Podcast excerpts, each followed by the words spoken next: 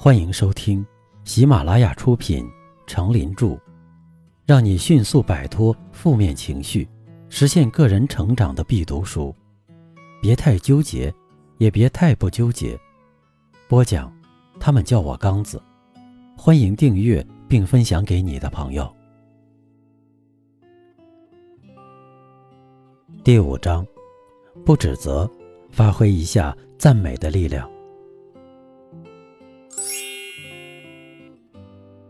第九篇，赞美一定要有新意。有人说，赞美是所有声音中最甜蜜的一种，赞美应该给人一种美的感受。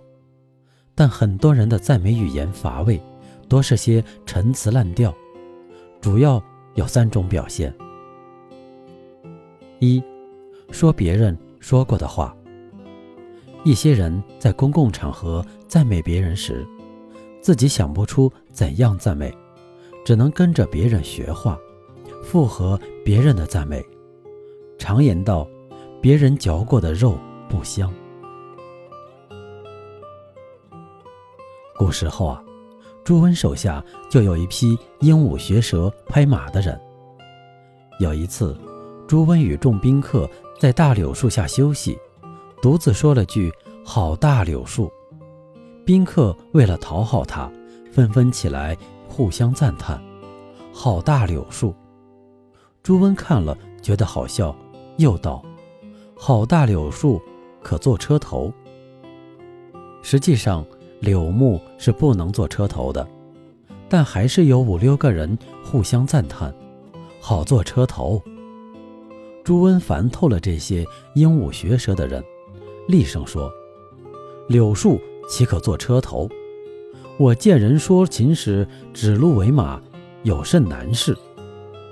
于是把说可做车头的人抓起来杀了。每个人可能都有这种经历。中国人有个传统，就是别人赞美自己时，自己往往都要谦虚一下。如果是在人多的场合，大家众口一词地赞美某个人的同一件事，就会使他陷入很不自在的境地。越是最后几个赞美的，如果是同样的话，越让他感到厌烦。二，公式化的套词俗语。一些初涉社会交际圈的青少年。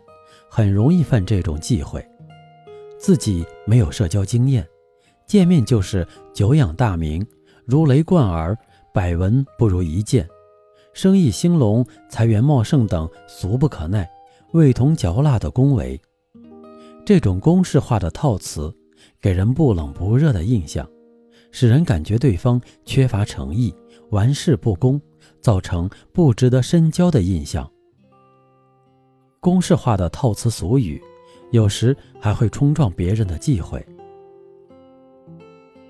一位年轻小伙子到同学家去玩，见到同学的哥哥后，上去就来了一套公式：“大哥你好，见到你真高兴，久闻你的大名如雷贯耳，百闻不如一见。”没想到对方的脸从头红到脖子，原来他同学的哥哥。刚因打架斗殴蹲了十五天的拘留出来，这个年轻小伙子根本不明情况，就久闻大名的恭维了一番，却揭了对方的伤疤，教训甚大。三，仅仅说些限于别人专长的话。每个人都有一技之长，大家往往都很容易发现这一点，赞美其专长的人也最多。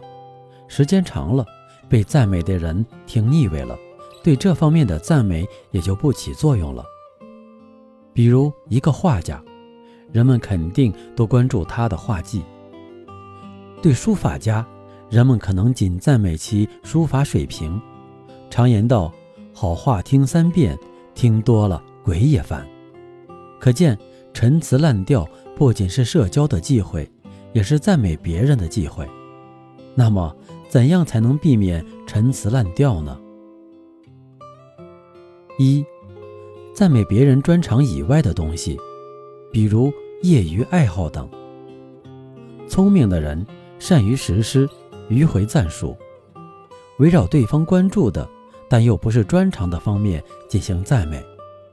举个例子说，大家都知道空姐们既漂亮又热情周到，所以听到乘客对自己的容貌和服务方面的赞美太多了。可以说，耳朵也起了茧子。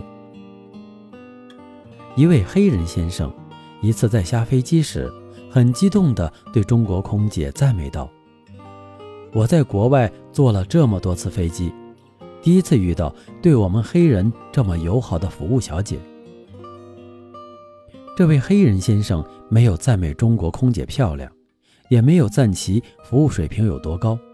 而换了个角度称赞中国空姐没有民族歧视的品格，可谓别出心裁。二，赞美对方时要投入，抓住对方的心理去赞美。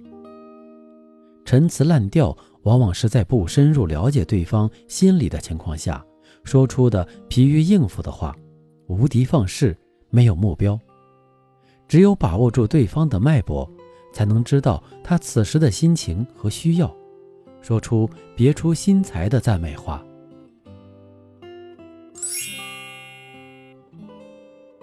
不纠结的智慧，赞美要有心意，才会得到对方的认同。陈词滥调，每个人都会背，这样的赞美会引起人的反感。要引起对方注意，必须有别具一格的。赞美语言。